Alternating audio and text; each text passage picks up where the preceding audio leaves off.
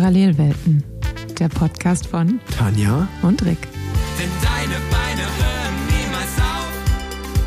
Wir machen Giro, wir machen Giro. Herzlich willkommen zu einer weiteren Folge Parallelwelten mit mir, Tanja Erath, die wichtige Person erstmal zuerst nennen, und mir gegenüber sitzt Rick Zabel. Zwar nicht in Live und Farbe, aber in Digital und Farbe. Hallo Rick Zabel. Vielen, vielen Dank für diese schöne Ankündigung und dieses schöne Intro. Ich denke, vielen ZuhörerInnen sind wir auch bekannt als Richterin Barbara Salisch und Dr. Cox und äh, ich freue mich wieder, ihn und Sie und alle hier, die hier zuhören, wieder mal begrüßen zu dürfen zu einer absolut unmenschlichen Zeit. Es ist Mittwoch, 16.30 Uhr. Ich wollte gerade sagen, normal, normale Radprofis haben da auch mal Mittagsschlaf, Tanja. Also ich weiß wirklich nicht, was in dir vorgeht, mir so eine Zeit vorzuschlagen. Ich wollte gerade sagen, jeder und jede, der oder dem äh, Rick Zabel jetzt gerade albern vorkommt, es ist vollkommen korrekt. Es ist wie bei kleinen Kindern. Wenn sie nicht schlafen, dann drehen sie durch. Und Rick Zabel hat jetzt sein, ich muss dazu auch sagen, Rick Zabel hat mir gestern geschrieben, wann wir diese Woche aufnehmen. Habe ich gesagt, idealerweise morgen um 16.30 Uhr, dann achte ich drauf, dass ich pünktlich von der Arbeit gehe. Und dann schreibt er so, ja, nee, können wir auch abends machen. Und der einzige Grund, warum er das machen wollte, damit er schlafen kann. Aber Ich habe kinderfrei, Ich- Tanja, ich- ich, habe kinderfrei. Ja, ich du, du raubst mich meiner kinderfreien Zeit. ja, ich muss auch ganz ehrlich sagen, ein Hauptgrund, warum ich früh aufnehmen wollte, war auch, dass ich früh ins Bett will heute Abend, weil ich merke, dass mir der 24-Stunden-Dienst noch ein bisschen nachhängt und dass heute Morgen, als der Wecker um 6.30 Uhr geklingelt hat, äh, es irgendwie doch schwer war, aus dem Bett zu kommen. Und deshalb wollte ich ungern heute Abend wieder so bis um 22 Uhr aufnehmen und dann um 23 Uhr erst Bett fertig machen. Und das war mir dann doch zu wild. Das heißt, ähm, ja, den Rockstar-Lifestyle kann ich nicht mehr mitgehen. Ist ja nicht schlimm, nur ich leide darunter, aber alles gut, wir sind wieder am am Start. Eine neue Parallelweltenfolge. Und du hast es gesagt, ähm, ich glaube, das ist das Thema, um das kommen wir hier nicht herum. Das ist das Thema, wo alle in der letzten Woche drüber gesprochen haben und äh, das ist wirklich omnipräsent. Wie war dein 24-Stunden-Dienst am Montag? So, ich dachte gerade, ja, ich habe doch noch gar kein Thema angesprochen. ähm, ja, also erstmal, ich fand es sehr lieb, dass du mir geschrieben hast, du drückst mir die Daumen und du hoffst, dass alles gut geht. Und es ging auch ganz gut. Also es fing zwar erst schlecht an. Ich war relativ lang noch im OP abends, aber ähm, und auch irgendwie ein bisschen, also es klingt immer komisch, wenn man sagt komische Patienten, aber mit komischen Patienten meine ich immer, dass die dann irgendwie äh, entweder sch schlecht zu beatmen waren oder schlecht zu narkotisieren und dass es irgendwie so ein bisschen Tohu Wabohu gab. Und dann dachte ich mir so, Gott, wenn der Dienst schon so anfängt, dann kann das ja nur heiter werden. Aber tatsächlich wurde die Nacht dann ruhig. Ich habe trotzdem nicht wirklich ein Auge zugemacht, weil ich einfach viel zu aufgeregt war und weil ich die ganze Zeit dachte, okay, jetzt hat wieder 20 Minuten das Telefon nicht geklingelt, jetzt muss aber was kommen. Dann habe ich irgendwann die Paranoia bekommen, dass ich vielleicht den Klingelton ausgemacht habe aus Versehen und mich die ganze Zeit alle versuchen anzurufen und ich es nur nicht gehört habe. Und ja, also irgendwie ähm, schläft man dann doch nicht. Aber du hast äh, dich dann ausgeschlafen, wie ich auf Instagram gesehen habe. Bist ja ausgeschlafen, ist wahrscheinlich übertrieben, aber du versucht. hast etwas Schlaf, Ja. etwas Schlaf nachgeholt. Ähm, aber siehst du, wahrscheinlich schätze ich mal, war es gar nicht so schlimm, wie du davor gedacht hast. Ja, man muss ja immer sagen, dass, dass ich glaube, das, was einem grundsätzlich halt Angst macht, ist, ähm, es kann halt irgendwie immer alles passieren. Es kann halt auch ruhig sein. Also es kann halt auch sein, okay, der normale OP-Plan ist durch, es gibt keine Nachmeldung, es gibt keine Notfall-OPs. Ähm, es ist eigentlich nur noch, sag ich mal, äh, irgendwie Dienst nach Vorschrift auf Intensivstation. Man macht nochmal abends seine Schmerzrunde und alles ist gut. Es kann aber auch, so wie jetzt meine Kollegin heute, so wie es jetzt aussieht, zum aktuellen Zeitpunkt hat die richtig Pech. Die hat jetzt noch zwei Nachmeldungen von zwei richtig großen OPs. Die wird heute wahrscheinlich bis um zwölf auf jeden Fall im OP stehen. Dann war sie noch nicht auf Schmerzrunde, dann hat sie ja noch nichts auf Intensiv gemacht. Das ist halt dann immer so das andere Extrem. Und da man halt nie weiß, was für einen Dienst man erwischt, ist man dann halt vorab immer so ein bisschen ängstlich, weil es kann ja halt wirklich, selbst wenn du irgendwie zwei Stunden mal Ruhe hattest, dann kann ja jederzeit das Telefon losgehen oder halt auch nachts und du musst nachts in OP. Also es, man weiß es halt nie. Und äh, ich hab, wir haben auch gestern noch mal drüber gesprochen, weil eine meiner Kolleginnen hat, äh, ihr Freund arbeitet in der Uniklinik und ich meine, die haben halt teilweise irgendwie fin- fünf diensthabende Ärzte und ich bin ja alleine, also ich bin ja dann alleine als Anästhesistin ähm, und das ist, glaube ich, auch das, was einem halt so Angst macht, weil man weiß halt, allein, genau, man ist halt irgendwie Allein, allein. diese, diese eine Instanz. Ähm, und ich fühle ich fühl mich, ich fühl mich nicht als eine Instanz. Allein, allein. Das ist das Problem. Ja, genau. Was lernen wir daraus, Tanja? Medizinstudium sparen und die jungen Hörerinnen und Hörer, die hier zuhören, fest in die Pedale strampeln. Wenn ihr Radprofis werdet, dann müsst ihr euch so diesen Stress gar nicht antun. Dann könnt ihr einfach Mittagsschlaf machen. 16.30 Mittagsschlaf. Einfach schön Netflix an, One Piece, die neue Staffel und so leicht dabei wegnicken. Das ist doch eigentlich ein viel schöneres Programm, als ja, dann noch auf Schmerzrunde zu gehen. Dabei hast, Obwohl ich dabei heute auch- hast du mir doch gerade gesagt, so ein Leben hätte ich gern um 16 Uhr Feierabend. Das war ja ironisch gemeint, liebe Tanja. Aber Was? ähm, Ironisch? Thema, Thema Schmerzrunde. Ich war heute auch auf der Schmerzrunde. Ich bin trainieren gefahren mal wieder. Und ähm, ich muss sagen, im September, zum Glück haben wir gerade gutes Wetter. Und zum Glück habe ich auch gerade gute Trainingskollegen mit Juri Heumann und Co., der zum Glück in Köln ist, mit dem ich heute eine Runde gedreht habe. Weil, ja, September, das ist schon motivationstechnisch, trainingsmäßig auch äh, nochmal ein anderer Modus. Jetzt, wo Hamburg und Deutschland-Tour auch wieder vorbei sind. Äh, ja, ich fahre ganz gern Rad, aber wenn ich, äh, also trainieren und Radfahren mache ich immer noch gerne, aber jetzt so die Intervalle, die tun irgendwie nochmal anders weh, jetzt so kurz vor Saisonende.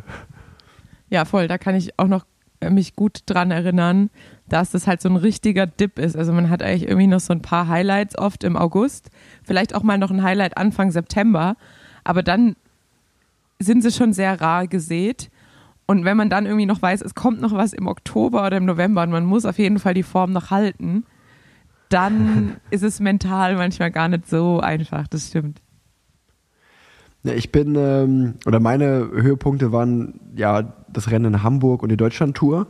Und da war die Form sehr gut. Das heißt, die Form kann alles andere als weg sein. Aber man merkt dann doch wieder im Leistungssport, wie sehr der Kopf doch eine Rolle spielt. Ähm, wenn man ein Ziel vor Augen hat, wie leichter es einem fällt oder wie viel leichter es einem fällt, sich zu quälen. Und wenn man dieses große Ziel jetzt nicht mehr hat, oh, ist aber auch eine schöne, ist das eine Ja, Klingel? ist uns, die, die ist doch schon ein paar Mal im Podcast, glaube ich, aufgetreten. Das war Tanjas Klingel. Aber genau, äh, wie du gerade gesagt hast, ähm, ich glaube, die EM-Nominierung steht äh, noch aus. Nächste Woche Montag, am 11. September kommt die. Ich glaube, da bin ich im erweiterten Kreis. Da dürfen ja auch nur sechs Deutsche fahren. Das, das heißt, wenn ich dort fahren dürfte, was ich gerade nicht so weiß, wie meine Chancen da stehen, natürlich hofft man das immer. Ähm, dann hätte ich natürlich schon noch ein Highlight. Die EM ist ja dieses Jahr an dem eigentlichen WM-Wochenende, also am 23. und 24. September. Dann hätte ich schon noch ein Highlight, deswegen ähm, halte ich mich natürlich auch noch sehr fit gerade. Ansonsten habe ich, glaube ich, dieses Jahr nur noch vier, fünf Ein-Tagesrennen auf dem Programm. Dieses, diese Woche Sonntag den Grand Prix Fourmi. Nächstes Wochenende am 15. und am 17. September Championship von Flandern und den Goixe Peil und dann nochmal 1. und 3. Oktober Farmen Classic und Barge Schimmel Barge. Also, wem diese Rennen nichts sagen, macht nichts. Äh, das sind, das sind jetzt nicht gerade die. Rennen, die man Genau, es spricht für euch, wenn ihr diese Rennen nicht kennt. Nein, also Spaß beiseite, das sind nicht die größten Rennen. Ähm, aber genau, viele davon enden auch in einem Sprint. Also das heißt, für mich eigentlich schon ganz gut. Ähm, als Anfahrer ähm, kann ich da schon nochmal mich in die Bresche werfen und äh, eine gute Leistung zeigen. Aber, wie ich gerade gesagt habe, ich bin eine, ich bin jetzt dieses Wochenende nach Unna gefahren, in meine alte Heimat. Und ähm, am Samstag hingefahren, vier Stunden, am Sonntag zurückgefahren, vier Stunden, fast exakt den gleichen Weg. Ich muss mal, also für alle, die da wohnen, das ist schon auch eine unglaublich schöne Strecke, wenn man irgendwie aus Köln erstmal durchs Bergische Land fährt, Richtung Hückeswagen und dann von Hückeswagen äh, nach Rade vom Wald, Ennepetal, dann ist man schon so Hagen, Gewelsberg, Witten, durchs Ruhrtal, Schwerte, Unna. Also wer das noch nie gefahren ist, kann ich auf jeden Fall empfehlen. Gefällt mir sehr, sehr gut.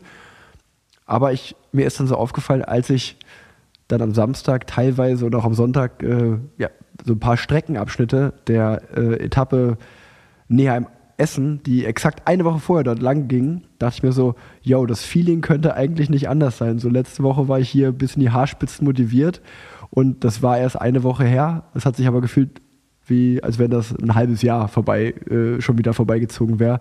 Es war definitiv äh, crazy und der Samstag war noch entspannt im Training und der Sonntag, der war mit Intervallen gespickt und ähm, das war genau der Tag, wo ich mir dann dachte, ja, oder ich fahre einfach ganz normal jetzt nach Köln und fahre halt einfach keine Intervalle. Also äh, ich sehe jetzt auch irgendwie nicht den Grund, noch 20 Minuten hier ein Intervall zu fahren äh, für ein Tagesrennen, wo ein paar Sprints sind. Ja, das äh, war mein Wochenende. Ja, aber es ist auch Stadtfest Unna. Aber es ist auch total witzig, weil als du das gerade gesagt hast mit dem September-Gefühl, äh, habe ich mich schon sehr gut an dieses Gefühl erinnern können von letztem Jahr. Erst recht von letztem Jahr, weil ich ja dann auch wusste, irgendwie so die, ob, ja, obwohl da hatte ich irgendwie kein Motivationsproblem, weil ich so dachte, jetzt muss ich noch das Maximale rausholen, wenn ich noch frei habe. Aber so die Jahre davor kenne ich dieses Gefühl natürlich sehr gut. Es fühlt sich aber aktuell schon extrem weit weg an. Und ich finde es halt auch verrückt, wie sehr man abhängig ist von dem, von der, also das ist ja irgendwie schon das, wie man sich einstellt, so fühlt man sich auch. Also ich glaube, wenn du jetzt halt zum Beispiel Triathlet bist und dein Highlight kommt halt irgendwie mit Kona immer im Oktober, dann hat man ja auch kein Motivationstief im September, obwohl ja eigentlich der kalendarische Verlauf exakt derselbe ist. Und ich meine genau das Gegenteil dann eben auch für Wintersportler zum Beispiel. Und im Kleineren merkt man das ja auch bei der Arbeit. Wenn man sich halt darauf einstellt, Freitag ins Wochenende zu gehen, dann merkt man halt auch wirklich so freitags, boah, ich brauche Wochenende. Wenn man aber weiß, okay, ich habe Samstag noch einen Dienst, ähm, dann geht es halt irgendwie auch, dass man Freitagmittags noch nicht so dieses hundertprozentige Gefühl hat, boah, ich bin jetzt aber auch durch. Also man stellt sich, man fühlt sich so, wie man sich halt einstellt, auch manchmal. Das gleiche auch mit Urlaub, wenn man, Ja, 100 Prozent. genau, wenn man Urlaub bekommt, dann denkt man ja wirklich so kurz vorm Urlaub, boah, jetzt brauche ich aber auch Urlaub. Jetzt, jetzt wäre es nicht mehr gegangen. Aber manchmal denke ich mir so, wahrscheinlich ist es halt wirklich nur, wie man sich äh, eingroovt. Ich bin gespannt. Ich kann es nächste Woche sagen. Ich habe nächste Woche nämlich am Samstag einen 24-Stunden-Dienst, ähm, also sechs Tage Woche und getoppt mit den 24 äh, und da dann auch tatsächlich 24. Da bin ich mal gespannt, was ich dann am Sonntag sage, äh, falls wir da aufnehmen äh, oder am Montag drauf, äh, ob ich ob ich am Freitag gedacht habe, nö, kein Problem, ich mache weiter oder ob ich vielleicht doch gedacht habe, ich brauche Wochenende. Ja, es ist definitiv sehr interessant, wie viel der Kopf ausmacht und schade, dass man das nicht so richtig. Es wäre irgendwie interessant, wenn man das messen könnte. Also wirklich auch, wie der Formzustand ist. Also wenn man eine Leistungsdiagnostik macht und äh, ich könnte mir halt vor, also wie ich gerade gesagt habe, vor einer Woche oder vor zehn Tagen hätte ich gesagt, ich bin gerade in der besten Form, die ich diese Saison hatte. Und die wird ja in zehn Tagen jetzt nicht weg sein. Also ich habe heute auch das Gefühl gehabt, wenn ich es mal angetestet habe, dass die Form noch da ist. Aber wie du gerade sagst, einfach so, der ähm, Kopf macht so eine große, spielt so eine große Rolle, wenn man ein Ziel vor Augen hat, dann ist man dann auch bereit, sich zu quälen und zu leiden. Und wenn dieses große Ziel fehlt, ähm, von daher kann ich nur noch mal sagen, vielleicht werde ich ja zur EM nominiert und dann gehen, glaube ich, auch die zwei Wochen bis dahin, bis Ende September sehr gut um, weil dann hat man noch mal ein Ziel, dann weiß man, ey geil, ich kann irgendwie das Trikot für die deutsche Nationalmannschaft anziehen und damit wäre es das geben. Das wäre schon äh, sehr gut, äh, weil man dann natürlich wieder weiß, wofür man trainiert. Ansonsten ist man jetzt schon fast, äh, also das ist ja aber eigentlich auch genau, ich, also das ist genau das, wo wir im Juli, August drüber gesprochen haben. Da war Tour, da waren direkt danach die WM und eigentlich ist die WM ja mal das große Highlight so am Ende der Saison. Und wenn man jetzt keine Vuelta noch fährt, ähm, ja, dann kommen jetzt auch nicht mehr so die großen Rennen. Ne? Man schlittert jetzt so langsam in die Off-Season im Radsport und äh, zumindest als Straßensportler, für die Crosser und die Bahnfahrer geht es ja dann wieder richtig los. Aber ja, man ist ja jetzt schon wieder mit dem Kopf, äh, äh, ich kann mich daran erinnern, bei der Deutschlandtour bin ich mit Phil Bauhaus gefahren, der hat zu mir gesagt, Deutschlandtour ist mein letztes Rennen. Ich mache früh Off-Season dieses Jahr. Krass. Wo ich mir auch dachte, ja, okay, das ist auch crazy. Und dann äh, beginnen manche ja jetzt schon wieder Tour Down Under vorzubereiten im Kopf. Das ist im Januar, das ist jetzt äh, für viele noch weit weg, aber ich kann mich daran erinnern, Will Impey, mein alter Teamkollege, der ist, der hat ja zweimal Tour Down, der hat zweimal Tour Down Under gewonnen und der hat mir auch gesagt, ja, der hat immer Ende August, Anfang September dann Off-Season gemacht bis äh, Anfang Oktober und hat dann wirklich Oktober, November, Dezember hardcore trainiert, weil der dann halt in Topform im Januar war, wenn die Tour Down Under losgeht. Und gerade die ganzen ja, Australier, Neuseeländer, äh, die haben das eh alle vor, weil das natürlich Heimrennen ist und die da Bock drauf haben. Also es ist verrückt und das Radsportjahr wird ja eh, also ganz ehrlich, welch, welcher Monat ist eigentlich kein Radsportmonat mehr? Also gibt's ja fast gar nicht mehr. Also ich habe es gerade gesagt, die Straßensaison geht zu Ende, dann geht Cross und Bahn los. Und selbst für uns Straßenprofis, dieses Jahr sieht's ja wieder aus mit Tour of Hainan und Tour of Guangxi, die stattfinden wird. Dann, äh, das ist dann Ende November. Mitte, Mi- Mitte, nee, Mitte, Ende Oktober. Ja, Mitte, Ende Ah, Oktober ja, geht stimmt, es zu. Ende. Ja. Und, und dann hat man halt wirklich diesen November und den Dezember, wo man keine Rennen hat und dann geht es im Januar schon wieder los. Aber fairerweise, du weißt es selber, im Dezember fährt man ins Trainingslager, im November fängt man auch schon wieder an zu trainieren so ein bisschen. Also man hat so zwei, drei Wochen Zeit rauszunehmen und dann fängt man wieder an. Und ich habe auch heute ähm, mit jemandem im Training darüber geredet, der meinte zu mir, er findet es so verrückt, dass sich eigentlich so die Gesellschaft und so der Mindset zur Arbeit bei der Gesellschaft und der Radsport, das entwickelt sich komplett konträr. Sag ich so, eigentlich ist es ja so ein bisschen so in der normalen Gesellschaft oder normalen, in der normalen Arbeitswelt ist so ein bisschen, wird mal eine Vier-Tage-Woche schon mal diskutiert oder das Mindset ist so, ey, klar, hart arbeiten, aber sozusagen, äh, wie, wie ist der Spruch, sozusagen work, hard- work hard, play hard, also Work-Life-Balance und man muss auf jeden Fall darauf aufpassen, dass man sich nicht überarbeitet, kein Burnout und alles. Und ich denke mir so, irgendwie ist so die Radsport, Leistungssportwelt äh, genau das Gegenteil. Die, die Saison wird immer länger, die Pause wird immer kürzer, dann werden noch Trainingslager reingepackt und alles drumherum. Und ähm, das Thema hatten wir, glaube ich, noch gar nicht besprochen, aber als Beispiel Marlene Reusser, äh, die das WM-Zeitfahren abgebrochen hat und dann danach ist es immer so ein bisschen Thema geworden, äh, sich auch Pausen zu nehmen in der, äh, in, in, als Radprofi, egal ob männlich oder weiblich. Ähm, irgendwo habe ich das gelesen, war das, ich weiß nicht, ob das Cecile Utro-Blutig war oder äh, Annemiek van Fleuten, die gesagt hat, du musst dir die Pause selber nehmen.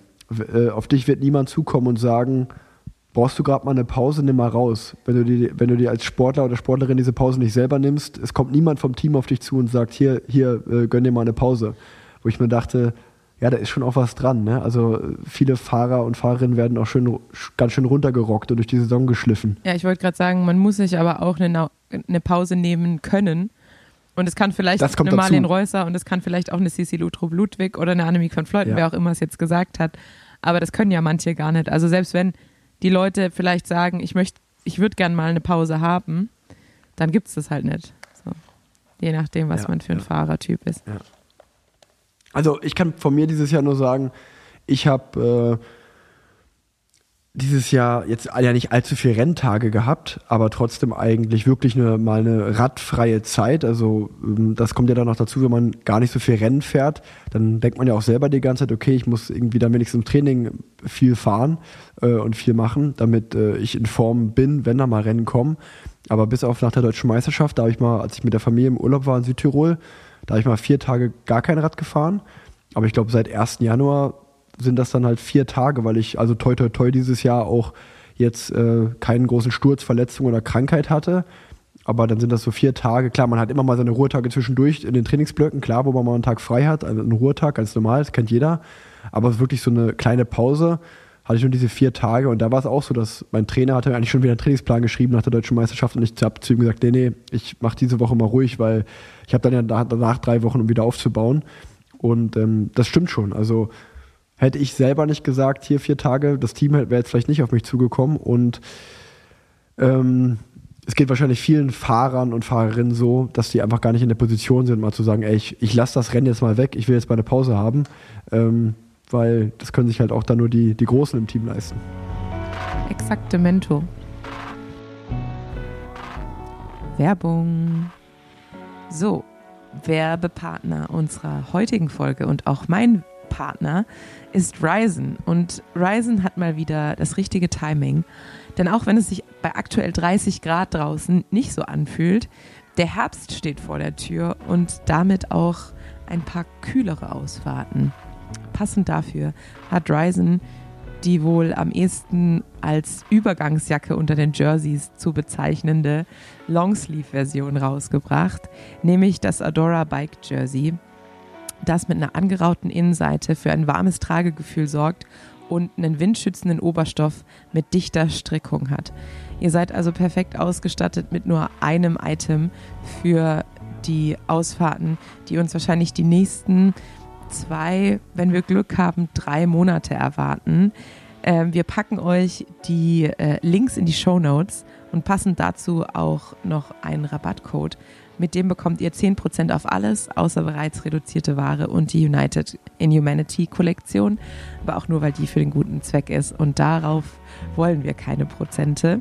Außerdem sind die Trikots der Adora Series verantwortungsbewusst in Portugal hergestellt mit Stoffen aus Italien und ähm, sind mit ihrem zweifarbigen Design auch ein richtiger Hingucker.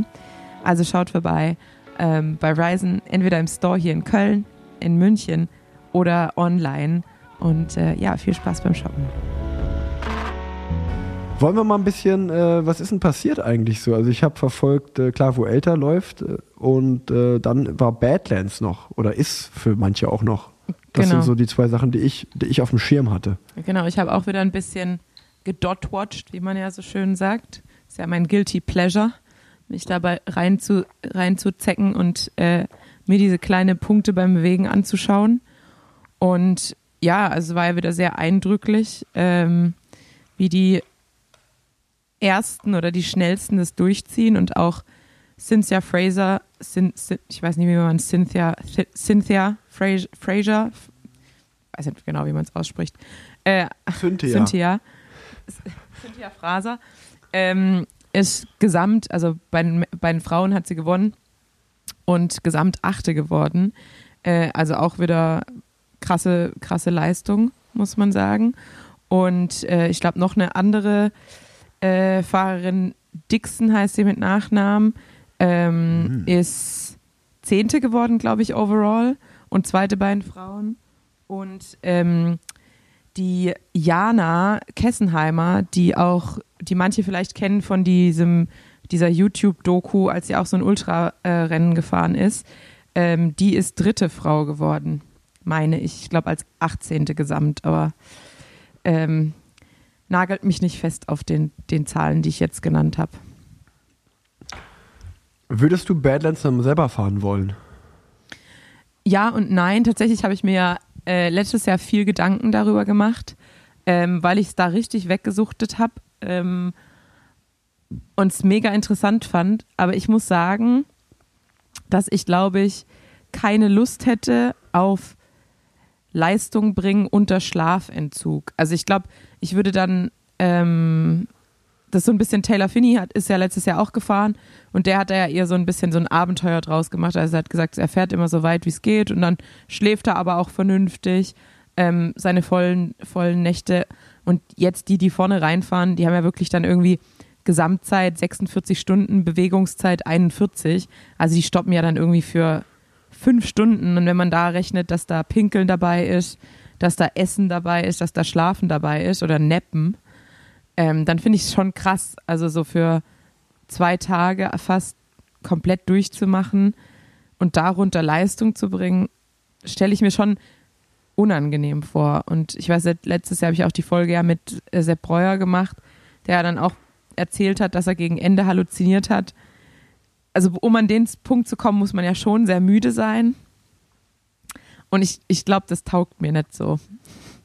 Nee, glaube ich auch. Also da, da bin ich auf jeden Fall im selben Team wie du. Ich habe es auch verfolgt, äh, weil ich zwei, drei Leuten folge auf Instagram, die da teilgenommen haben. Das eine ist der Mike Aaron Egger, Mike Mono, der ist Dritter im Männerrennen geworden. Der war auch hier schon mal im Podcast zu Gast. Und ähm, die anderen, es waren drei, es ist, ähm, ist einmal der, der Fungi, der Patrick Pilz, ein Kumpel von mir, der zusammen äh, mit Robert Faken und Pascal Unbehauen das gemacht hat. Und Mr. Germany. Ähm, die, genau, die, die drei hätten das sozusagen nicht, nicht äh, unterschiedlicher machen können. Also ähm, Mike ist wie gesagt Dritter im Rennen geworden und hat danach auch eine Fotogalerie gepostet, der wo er auch gesagt hat, er ist Dritter geworden. Ich glaube, er hat eine Stunde geschlafen, wenn ich es richtig gelesen habe und Erinnerungen habe. Und ähm, ja, war ziemlich am Limit.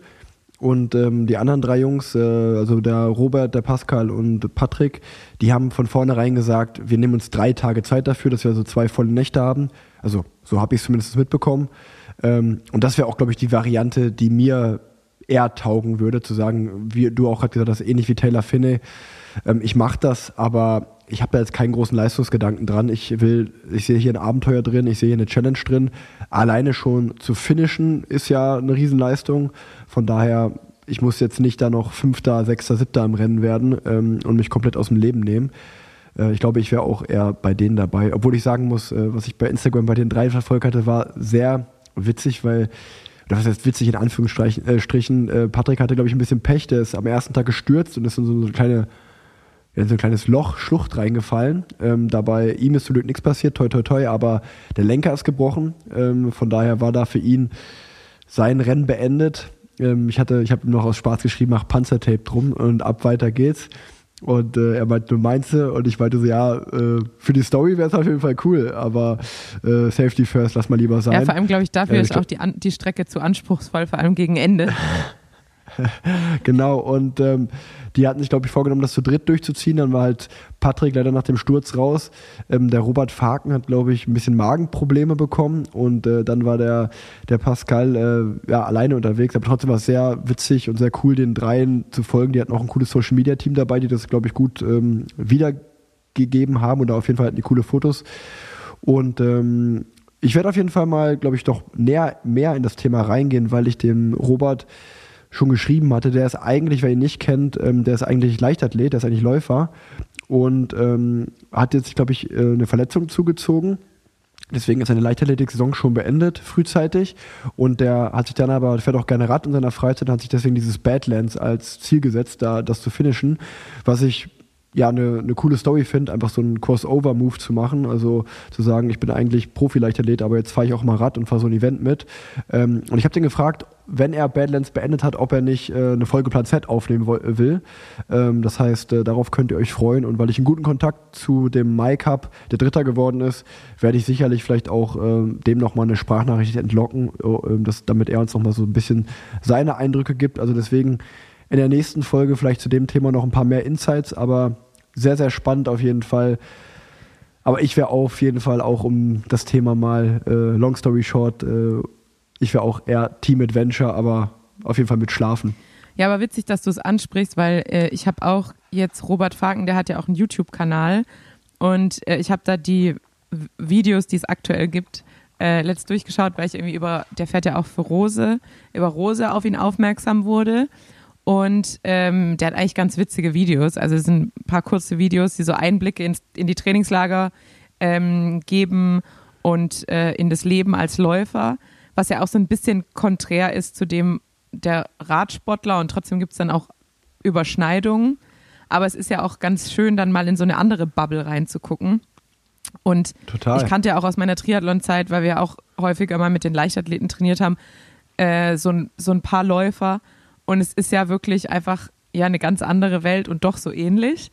Ähm, also die, die Videos kann ich auf jeden Fall empfehlen. Und deshalb habe ich ihn natürlich auch ein bisschen bei gedot-watched ähm, und habe mir dann auch, und Pascal kenne ich ja auch noch von Lisa, die waren ja auch mal ähm, ein Paar.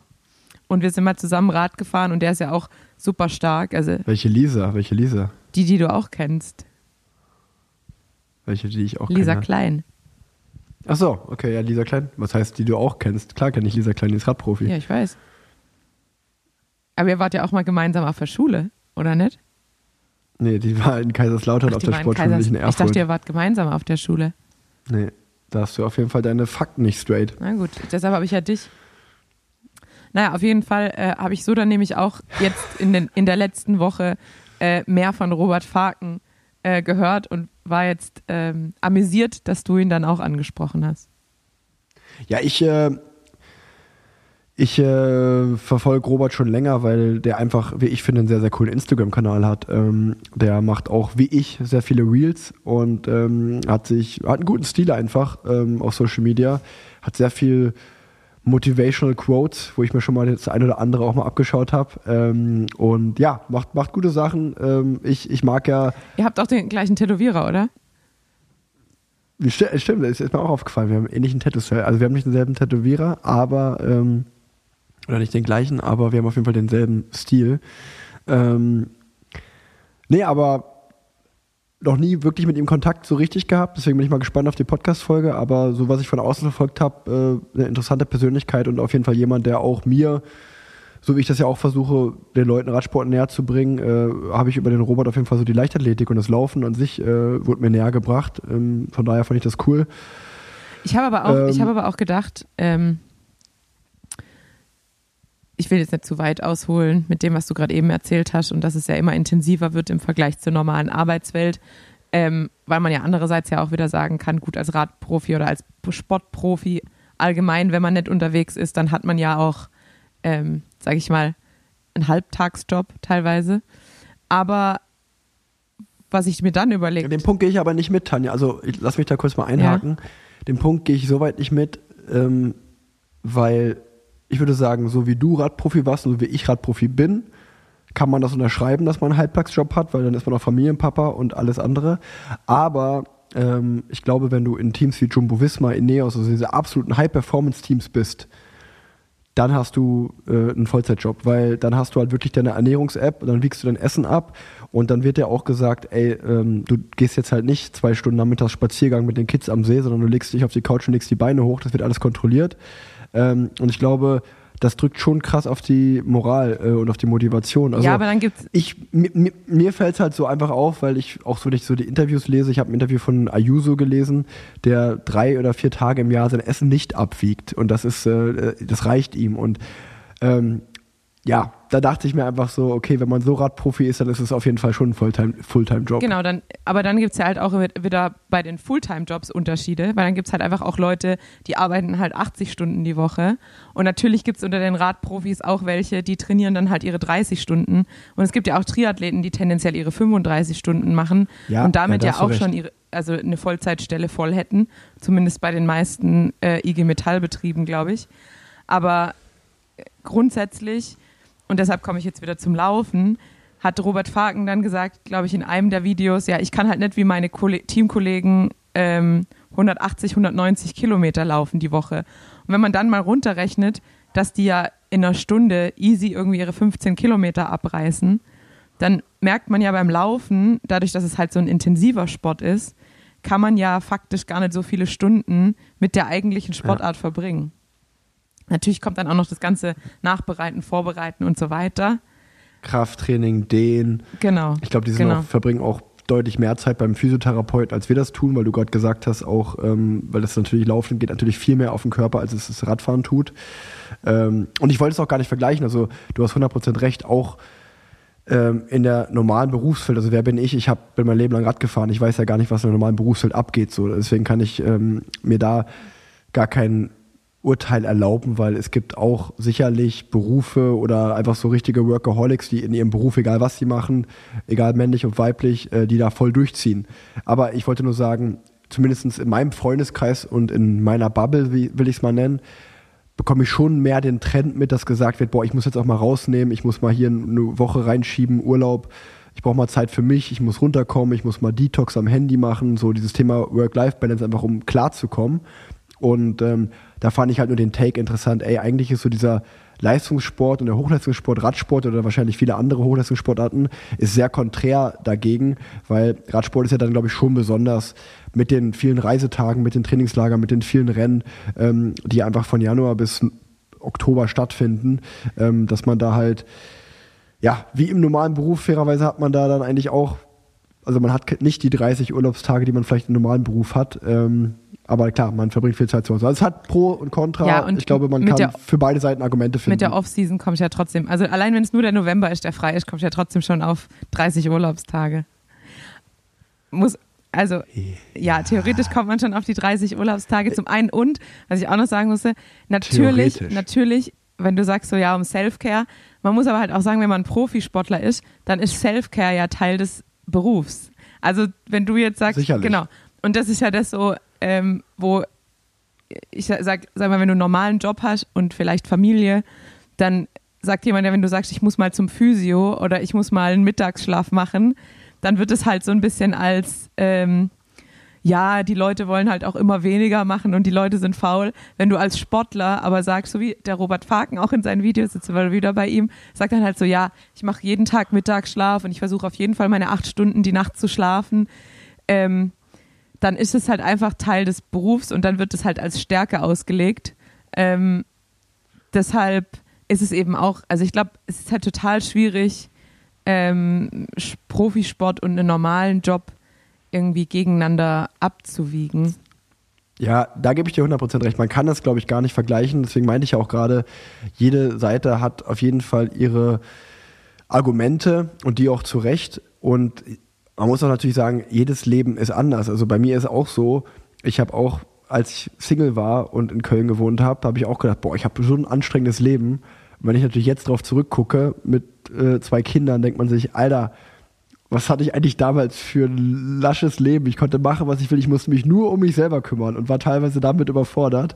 Und ähm, das habe ich natürlich jetzt auch, weil gerade habe ich ja auch viele junge Teamkollegen oder allgemein junge Leute, äh, jüngere, ich bin ja jetzt auch langsam, gehe in die älteren Generationen, das heißt, dann hast du auch das, dass du, dass ich mit den jüngeren Fahrern einfach Zeit verbringe und höre mir das dann so an und denke mir, ja, warte mal ab, bis ihr eine Familie habt, bis ihr Kinder habt, äh, dann äh, sieht das Ganze nochmal ganz anders aus.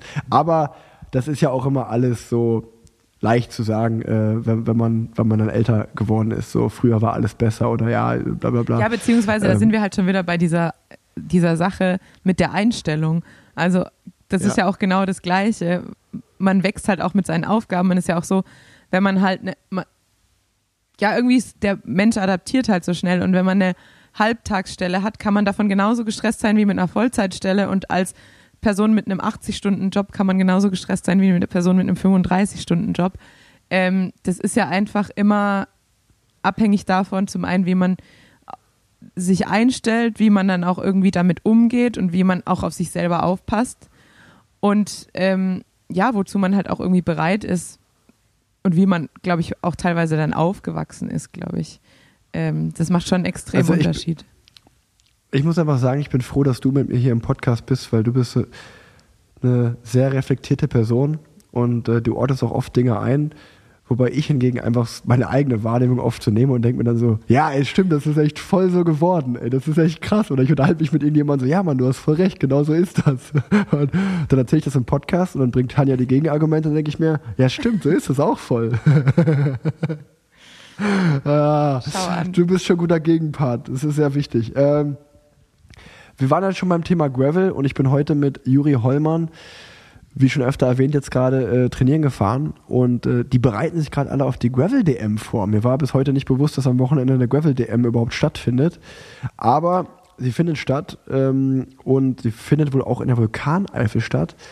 Und ähm, die Leute, die heute in der Gruppe mit dabei waren, davon fahren zwei, drei diese Gravel-DM, die haben sich die Strecke auch alle angeschaut. Und mir wurde berichtet, die hat ganz schön in sich. Ja, die hat richtig viel Höhenmeter. Ich habe das ja auch, äh, Schwalbe ist ja da äh, Hauptsponsor oder Mitveranstalter oder ich weiß gar nicht, wie man es genau sagt. 3400 Höhenmeter wurden mir gesagt auf 138 Kilometern. Also Genau.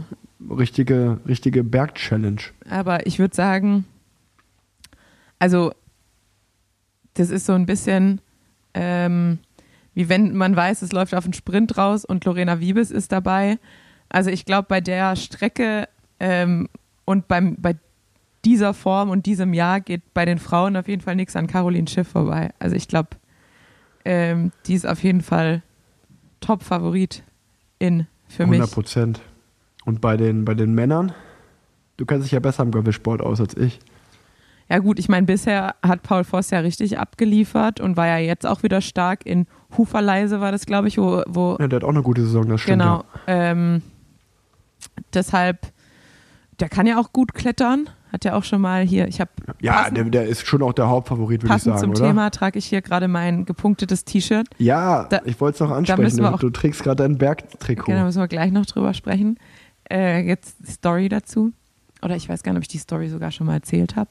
Naja, ähm, deshalb Die Story, dass du es so oft wolltest und nie bekommen hast, hast du schon im Podcast Genau, erzählt. und ja. jetzt hat mir George gestern, der kam aus äh, Brüssel zu Besuch und der hatte mir das bei der Frauentour eingepackt und jetzt habe ich endlich mein gepunktetes Trikot-T-Shirt, das ich mir Leclerc. schon seit, seit ich ein Kind war gewünscht habe.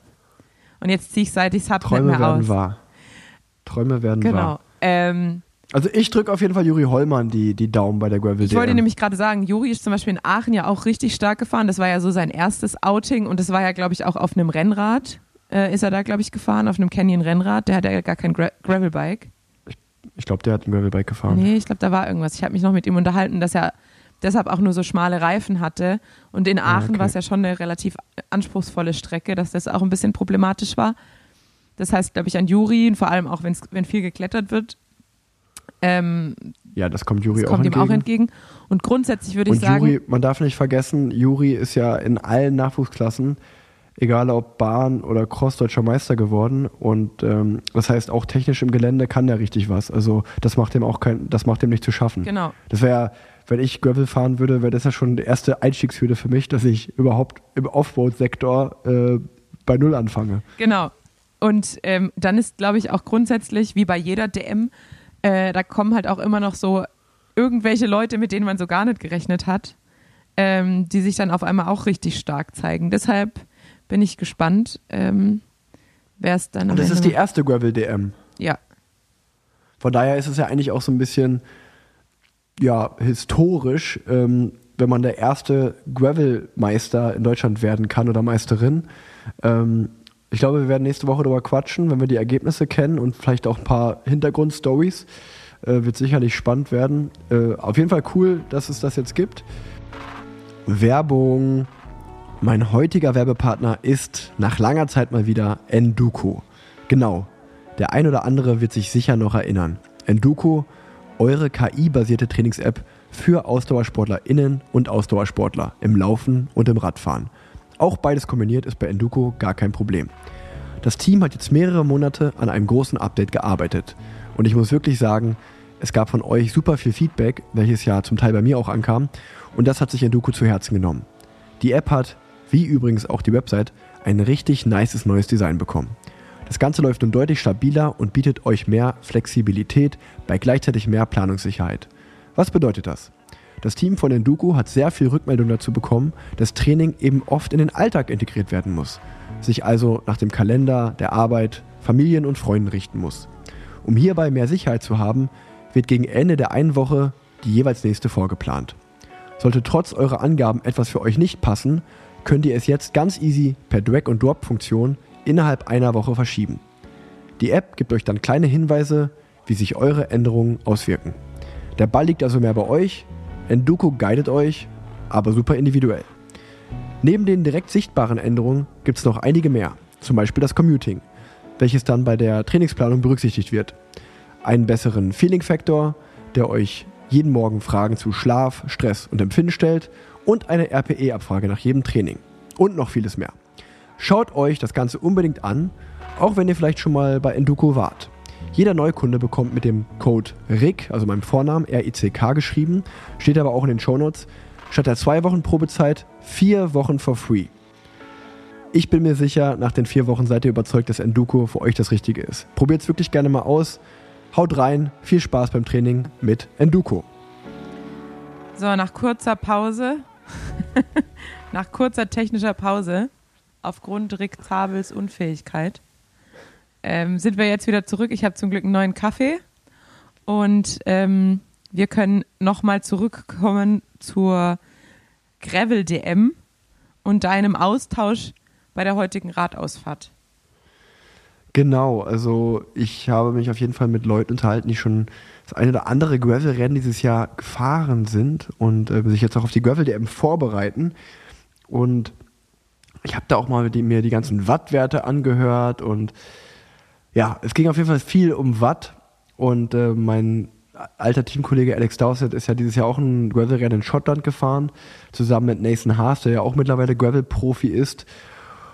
Und ähm, da hat Alex zu mir gesagt, weißt du, was diese ganzen coolen Gravel-Profis einem nicht erzählen, die so auf Laid Back machen und mit ihren coolen Sponsoren und äh, Hang Loose und wir sind alle, also ich meine, ich finde es auch total coole Sportart, aber wenn du nicht 300 Durchschnittswatt fahren kannst, brauchst du eigentlich gar nicht da am Start stehen. Also, dass da schon richtig krasse Wattwerte gefahren werden und das richtig äh, Leistungssport ist und High Performance ist und sich da auch nichts geschenkt wird, ähm, das wird einem, das bekommt man erst wenn man, glaube ich, selber da mitfährt. Und das zeigt ja mittlerweile auch so die ganzen Startlisten, die du gesagt hast. Viele Ex-Profis oder viele Profis, die mal auf der Straße Profi waren, fahren jetzt Gravel-Rennen und auch ziemlich schnell und ziemlich gut. Und die waren, sind alle fit.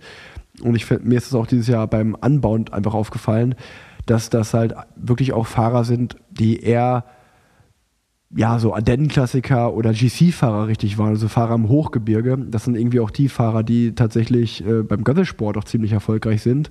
Also jetzt nicht gerade die dickeren Sprinter, um es mal so zu sagen. Nee, die Tretschweine halt. Die Tretschweine. Obwohl man ja, also ich meine, gut, Wout van Aert ist dann halt auch wieder seine eigene Klasse Fahrer. Aber der ist ja jetzt auch, hat ja jetzt auch seine erste, ich glaube, es war auch sogar ein UCI-Qualifier-Rennen in Uferleise, was er da gewonnen hat. Ja. Und ähm, da haben die anderen Fahrer ja auch nochmal gesagt, der ist dann nochmal eine andere, in einer anderen Liga gefahren. Ja. Und das, obwohl die auch schon stark sind, aber gut, äh, das geht mit Wout van Aert wahrscheinlich den meisten Leuten im Fahrerfeld so. Aber ich, ich finde auch tatsächlich, der Gravel-Sport erinnert mich auch eher an den Triathlon. Zum einen, weil es ja auch so individuell ist, weil man sich seinen eigenen Rennplan zusammenstellt und weil es was sehr geplantes ist. Also ich finde Ja. immer so, die, die World Tour ist für mich so ein bisschen der Fußball des Radsports. Da gibt es halt Leute, für die wird alles vorbereitet. Die haben Mechaniker, die haben Physiotherapeuten, die haben sportliche Leiter. Die sportlichen Leiter holen deine Startnummern ab und sagen, hier, pin dir das bitte auf den Rücken, schreiben dir einen Zeitplan und sagen dir, um die Uhrzeit muss am Bus sein und dann und dann musst, musst das essen. Du kriegst deinen kleinen Sticker auf den Lenker. Es ist alles sehr durch andere bestimmt und durchgeplant. Und beim Ja. Graveln ist ja so, du musst dir überlegen, wie viel Essen muss ich mitnehmen? In welcher Form nehme ich mein Essen mit? Habe ich einen Rucksack? Habe ich eine Flasche? Habe ich Flaschen? Wie viele Flaschen habe ich in der nächsten Verpflegung? Will ich tubeless fahren? Äh, habe ich einen Schlauch dabei? Wie ist, sieht mein Pannenset aus? Also man muss alles eigentlich extrem durchplanen, weil ja auch, wenn man irgendwo strandet, dann strandet man halt auch. Also du hast halt nicht irgendwie hinter dir einen Besenwagen, der dich einsammelt, sondern wenn du halt in Kansas irgendwo den, den fünften Platten hast, dann stehst halt irgendwo in Kansas so. Und das Ja, ging, ja. ja wirklich Leuten so. Auch jetzt dieses Jahr, waren ja diese wirklich dieser extrem klebrige Schlamm, wo einfach manche Leute mit ihrem Fahrrad mehr weiterfahren konnten und die hatten dann halt wirklich ein richtiges Problem.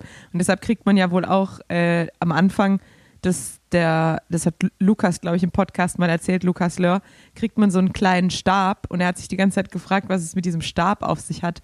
Und es ist einfach nur, um das Rad noch halbwegs von diesem Matsch frei zu machen, also von diesem zähen Dreck, der Ja. sich halt überall reinarbeitet und eigentlich wie so Erdnussbutter ist.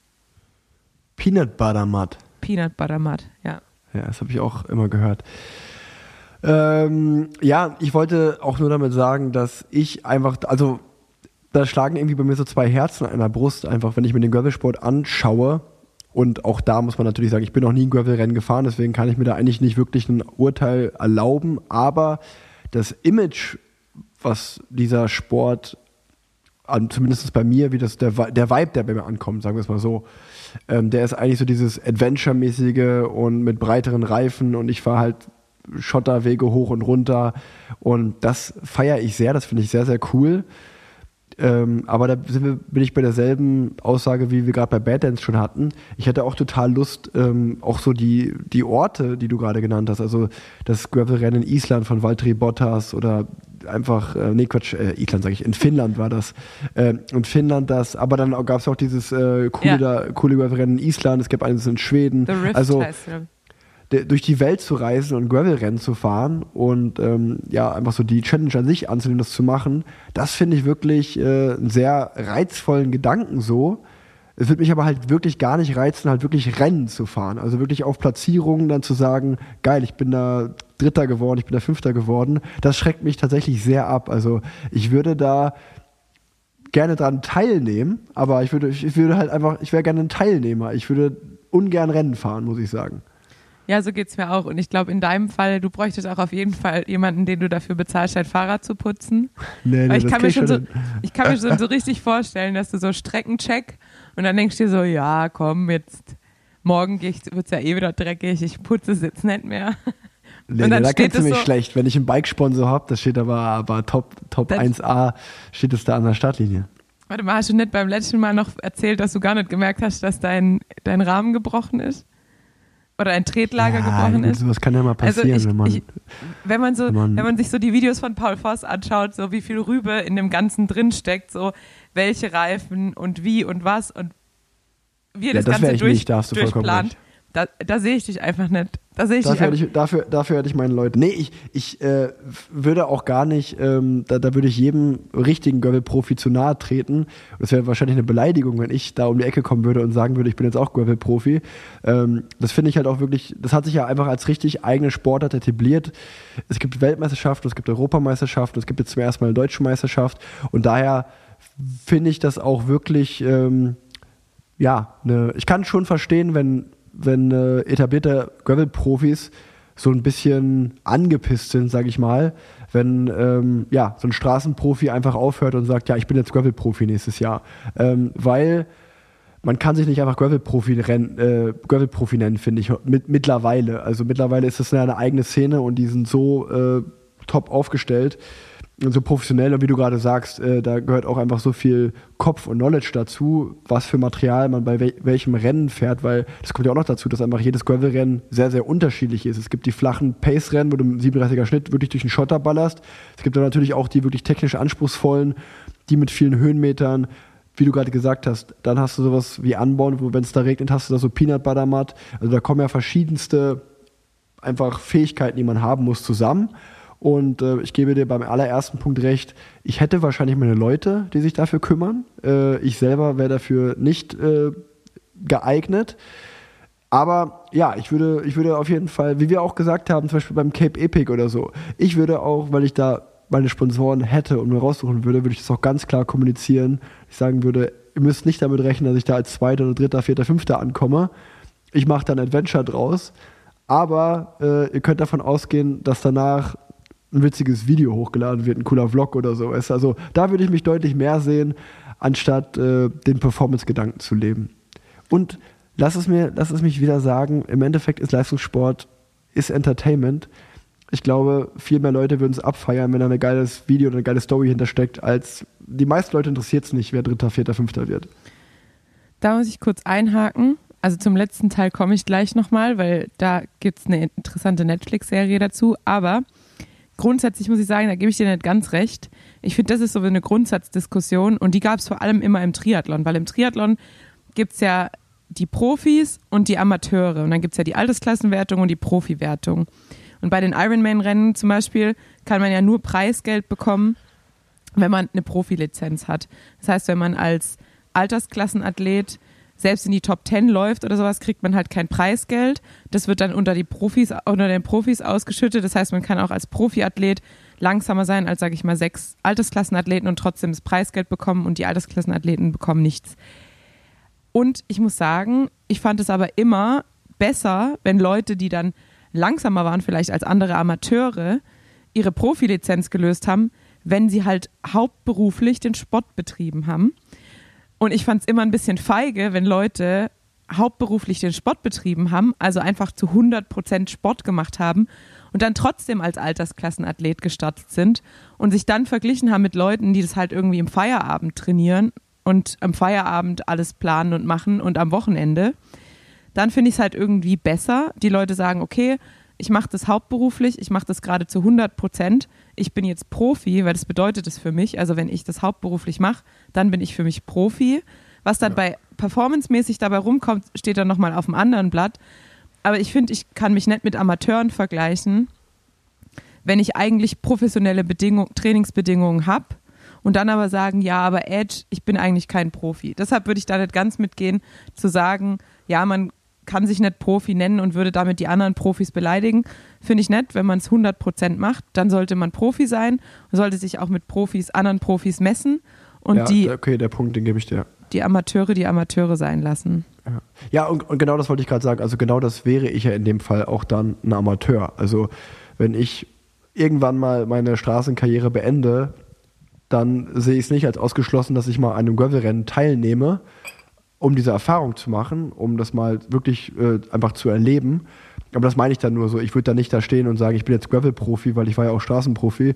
Ich wäre dann halt wirklich einfach Teilnehmer von diesem Rennen und würde halt die Erfahrung machen wollen und nicht, ähm, ja, nicht damit im Leistungsgedanken da an der, an der Sta Start äh, oder Ziel stehen, äh, am Start stehen und irgendwie im Ziel möglichst weit vorne finishen wollen, weil ich mir denke, oder ich glaube einfach, das weiß man natürlich nie so, aber ich glaube, wenn ich irgendwann mal aufhöre, denke ich mir, ich bin jetzt auch genug Rennen in meinem Leben gefahren. Ähm, jetzt will ich Radfahren auch wirklich genießen und ähm, da eine, eine Abenteuer haben. Und es, natürlich kann man sich mal reinsteigern und dann auch so ein bisschen Rennen spielen oder mal sich austesten, wie weit geht's nach vorne, so bei einem Rennen, aber ja, ich glaube, ähm, ja, wirklich professionell zu betreiben nach der Karriere kann ich mir nicht mehr vorstellen. Das, das ist ja ehrlicherweise auch das, wo ich, wo ich André auf der einen Seite dafür bewundert habe, André Greipel, aber auf der anderen Seite habe ich ihn auch damit immer aufgezogen. Ähm, wenn André beim NRW Cross Cup teilgenommen hat oder an einem Gravel-Rennen, dann ja, oder wir, da können wir auch noch mal drüber reden. Das ist eine super Überleitung eigentlich, weil jetzt war ja auch das äh, äh, Red Bull-Rennen am Wochenende, das Hill Chasers-Rennen, wo André auch teilgenommen hat und sich richtig die Kante gegeben hat. Und auf der einen Seite finde ich das natürlich total cool und er hat jede Berechtigung, das zu machen. Auf der anderen Seite ziehe ich ihn natürlich immer so ein bisschen damit auf und sage so, ah, kannst es aber immer noch nicht lassen, ne? Also einfach so dieses so, der, der der muss sich aber auch immer wieder tief gehen und immer wieder in die Fresse hauen. So. Der hat jedes Recht dazu und irgendwo bewundere ich das sehr. Auf der anderen Seite kann ich mir den Spruch halt auch nicht verkneifen und denke mir so, yo, äh, lass uns doch mal ruhig angehen, Kollege. Bist Ja, doch aber- genug Rennen gefahren. Aber egal, was man macht, wenn man in deinem Umf- Umfeld ist, dann kannst du dir eh keinen Spruch vergreifen. Also in, je, in jeglicher Konstellation und in jeglichem Zusammenhang. Nee, das stimmt nicht. Ich finde, äh, da muss ich dir klar widersprechen, dass ich ein fairer Typ bin. Ich bin ein fairer Sportsmann. Und ähm, da kann ich nicht mitgehen bei der Aussage. Na gut, dann kommen wir noch mal kurz zum Ende deiner vorherigen Aussage, nämlich dass Sport 100% Entertainment ist. Es gibt Nicht bei, 100 Prozent, nicht 100, ich habe niemals gesagt 100 Prozent. Okay. Ich habe aber gesagt, Sport ist auch Entertainment. Das vergessen viele Leute. Ich wollte dir auch nicht widersprechen. Ich wollte nur sagen, ähm, auch wenn ich dir heute schon mehrfach widersprochen habe, Du beziehungsweise nur, mir nur. Du nur, an, mir nur. andere, andere Denkanstöße gebe. Ähm, es gibt eine Netflix-Doku-Serie mittlerweile, glaube ich, die heißt Untold und da geht es äh, hauptsächlich um irgendwelche ähm, die kenn ich, die wir haben, cool. Genau, wir haben schon mal drüber gesprochen, glaube ich, auch hier im Podcast. Und da gibt es jetzt eine mit ähm, Lo Logan Paul, nee, Paul, Paul Logan. Paul, Paul, keine Ahnung, aber einer dieser Paul Brüder. Logan heißt er. Ja, genau Logan. Logan dieser, Paul ist dieser, cool. dieser Brüder, die als YouTuber gestartet haben und der ist, einer ist, der beiden ist jetzt professioneller Boxer. Kennst ja die Brüder. Und ähm, ich fand es zum einen interessant, weil ich, ich kannte die irgendwie so aus meiner Jugend. Ich glaube, wir sind so ungefähr ein Alter, vielleicht ein bisschen, ich bin vielleicht ein bisschen älter. Da waren die halt so die ersten, die es bei YouTube gab und die ersten, die halt irgendwelche so kleinen Ulk- Ulk-Videos gemacht haben. Deshalb kannte ich die vom Sehen, aber hatte da jetzt auch keinen Videos. ja, so ulkige Videos. Ähm, und hatte die aus, dem, aus den Augen verloren und habe halt auch nicht mitbekommen, dass er ins Boxen eingestiegen ist, weil ich jetzt auch kein, kein großes Boxinteresse hat. Aber da merkt man halt, dass Boxen zum Beispiel ja nur, nur Entertainment ist, also zu 100 Prozent. Und auch einfach, wie er das erzählt und wie sie das einfach die, diesen Hype um einen Boxkampf machen und ähm, auslösen eigentlich, dass die Leute halt einfach diese Pay-per-Views, also sich diese, den, den Zugang für den Kampf kaufen und zu den Kämpfen kommen und so weiter und so fort. Das war eigentlich ganz interessant, weil man da halt auch wieder merkt, ähm, es ist eigentlich erstmal unabhängig von der Leistung und es ist auch erstmal unabhängig, wer jetzt da der Stärkere ist und ob der eine Profi-Boxer ist und der andere Amateur ist, sondern es geht eigentlich nur darum, eine Story zu kreieren und auch eigentlich hauptsächlich gerade in einem Boxkampf eigentlich so dieses, diesen Beef zwischen den beiden Kontrahenten, damit die Leute auf jeden Fall sehen wollen, wie die beiden sich einfach ja, im Endeffekt auf, ins Gesicht hauen. So sieht's aus. Und deswegen sage ich nochmal allen Leuten da draußen, wenn ihr noch Geld übrig habt, gerade große Radmarken und Marken, die im Radsport zu tun haben, haltet euer Budget zurück. Irgendwann wird der Tag kommen, wo Tanja Erath und Rick Zabel zusammen als Podcast-Duo das Cape Epic fahren werden. Und da werden wir euch eine Oder Story Badlands. erzählen. Oder Oder Badlands. Badlands. Kann man das auch zusammenfahren? Ja, ja klar. Ich glaube, äh, Patrick Pilz und äh, Pascal Unbehauen haben als, eigentlich als Paar angefangen. Krass. Ähm, das wusste ich gar nicht. Siehst du mal, wieder was dazugelernt. Aber wenn, wenn wir als, als Duo Infernale, so würde ich uns nennen, ähm, da auf die Pisten gehen, da kann ich euch aber sagen, da wird es den einen oder anderen Ausraster und den einen oder anderen Lachflash geben. Dafür kann ich garantieren. Das ist die, das ist die wirkliche Story. Ja, mit mir, mit mir hast du ja dann auch deinen Mechaniker dabei. Ja, Ich, mega. se- ich sehe das schon kommen, wie ich dir dann deinen Reifen wechsel und du dann irgendeine Story Den absetzt. Reifenwechsel den kriege ich noch hin. Irgendein ich Motivational hin. Quote. Mit, mit, mitten in der Wüste. ah, you have to believe in it. Und im, Ach, Hinter, ja. im Hintergrund sieht man nur so, wie ich, wie ich mit, dem, mit der Kartusche den Reifen aufpump. Du so, halt die Fresse, Rick, du gehst mir so auf. Ach ja, ey, die Zukunft wird goldig, wie ich sag. Oder wie meine Oma mal gesagt hat, sauer macht lustig. Das war jetzt auch wieder so ein Motivational Quote. Die Zukunft Sauer wird goldig. lustig, Leute. Die Zukunft wird golden. ähm, okay, wir haben das Thema Badlands Graveln besprochen. Gravel Du wolltest, DM. wir wollten über, oder du hattest kurz ange, angerissen. Ah ja, genau, Red Bull, Hill Chasers. Chasers, ja. Wie war's? Du warst live vor Ort. Ich war live vor Ort. Ich finde Also es halt ich- schwach, wenn man Ex-Profi ist und nicht mal am Rennen teilnimmt. Ja, genau, habe ich mit Absicht gemacht. Ich habe mir das äh, sehr gut überlegt. Ich war da ja im Juli, glaube ich, äh, habe mir das mal angeschaut und äh, da dachte ich mir, nö, also da will ich schnell gar nicht hochfahren, weil es ist sehr unangenehm. Ich glaube, man kommt schon mit so einem Grundlaktatspiegel da an und dann geht es halt am Ende einfach noch äh, 27 Prozent hoch und die Leute sind da echt ins Ziel gekippt. Ähm, es braucht gar keine Auf Auslaufzone, weil man einfach sofort stehen bleibt, sobald man auch nur den Ansatz von Watt vom Pedal nehmen macht. Ähm, ja, es war schon sehr eindrücklich, aber es war auf jeden Fall gut organisiert. Es waren richtig viele Leute da. Stimmung war sehr, sehr gut. Und von dem her war es ein schöner Mittag. Vor allem, weil es parallel dazu irgendwie diesen, ich glaube, Kinzigtal irgendwas Tag gab. Und da war einfach die Bundesstraße gesperrt. Und es war, ich, ich glaube, die komplette Gegend rund um Gelnhausen. Jeder, der ein Fahrrad hatte, war auf dem Fahrrad unterwegs. Und das war ziemlich cool, muss ich sagen. Es sah auch wirklich richtig cool aus. Also ich habe äh, das über Instagram verfolgt, egal ob das über den Rosa-Account war, aber André war ja auch vor Ort, du warst vor Ort. Und ähm, da muss man sagen, wir haben gerade drüber geredet, das Event hat es geschafft zu entertain. Also die haben das auch in den Videos rübergebracht. Schaut da mal auf dem Red Bull Germany Account vorbei bei Instagram oder auch bei André Greipel, der hat gestern auch ein cooles Video ähm, gepostet, was auch sehr, sehr gut ankommt und ähm, das völlig zu Recht, weil er da die Wattwerte und äh, die Steigung mal mit drunter gelegt hat, damit man ein Gefühl bekommt, ähm, ja, wie steil dieser Berg ist äh, und wie viel Watt er fahren muss, einfach nur um seinen Körper da hochzubekommen. Ähm, das ist wirklich äh, crazy. Und einfach ein geiler Modus. Du startest unten, musst möglichst schnell diese steile Rampe hochfahren innerhalb von zwei Minuten oder zweieinhalb, was da äh, irgendwie die Zeit war, die Bestzeit.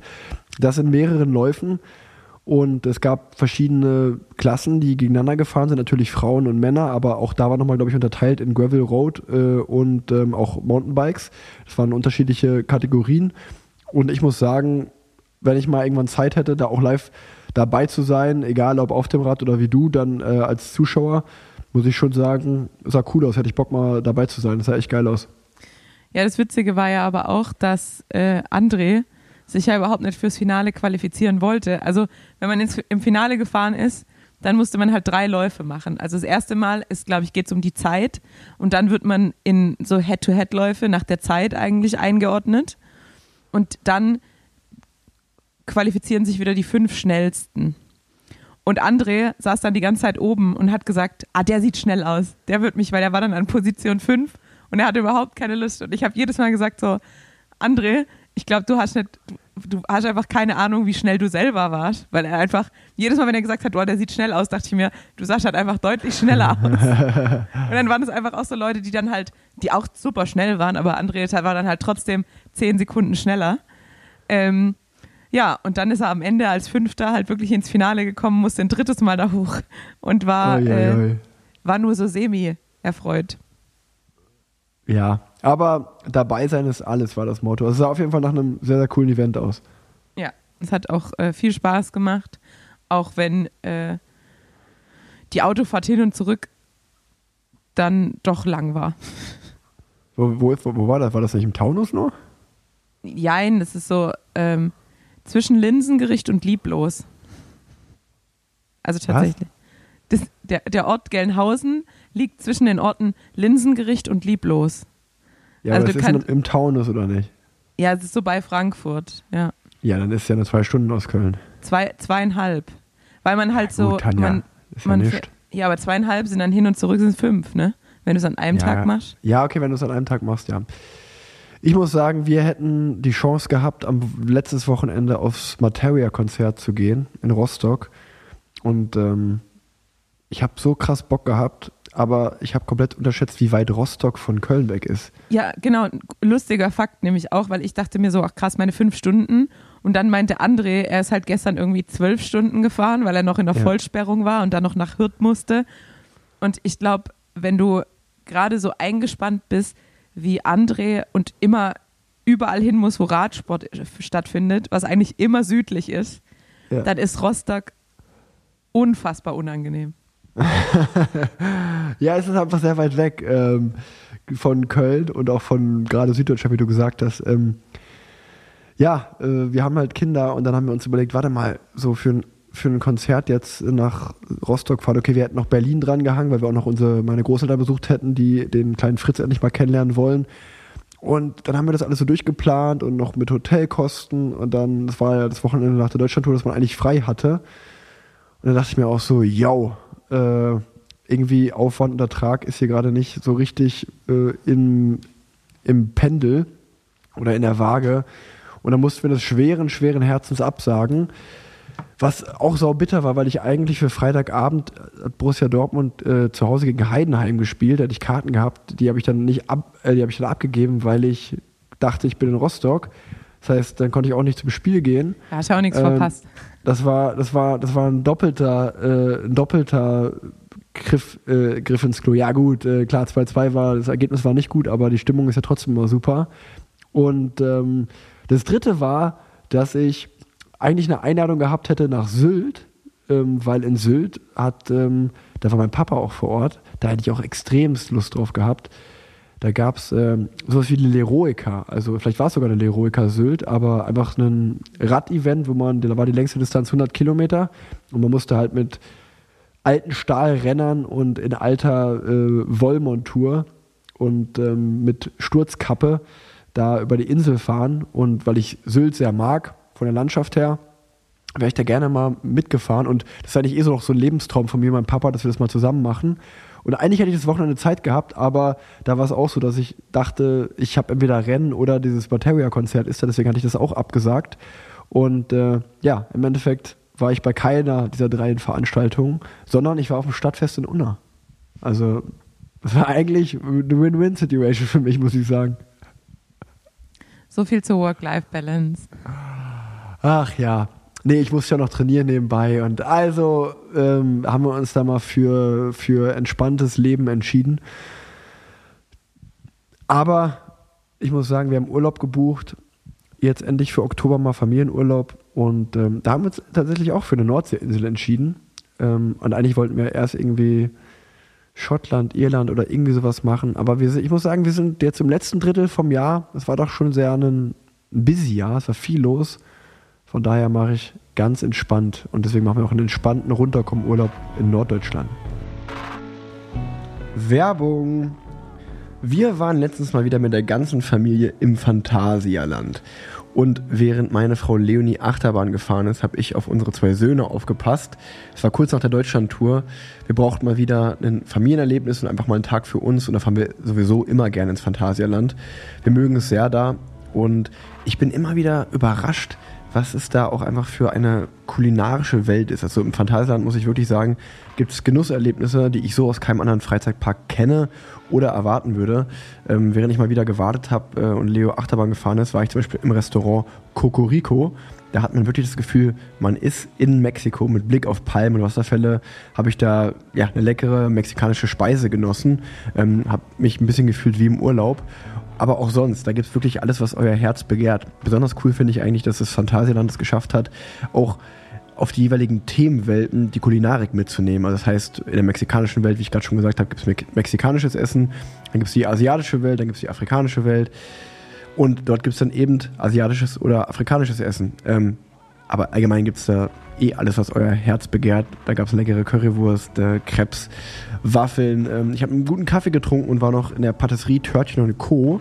Da gibt es nämlich handgemachte Törtchen und Eclairs. Also auch wenn ihr, so wie ich, wenn die Frau Achterbahn fährt, ab und an mal wartet, könnt ihr euch die Zeit gut vertreiben.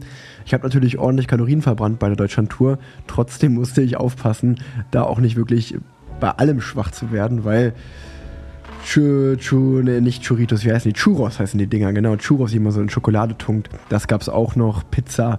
Ähm, ja, das ist meine große Schwäche. Aber trotzdem, ich, ich habe es sehr genossen da.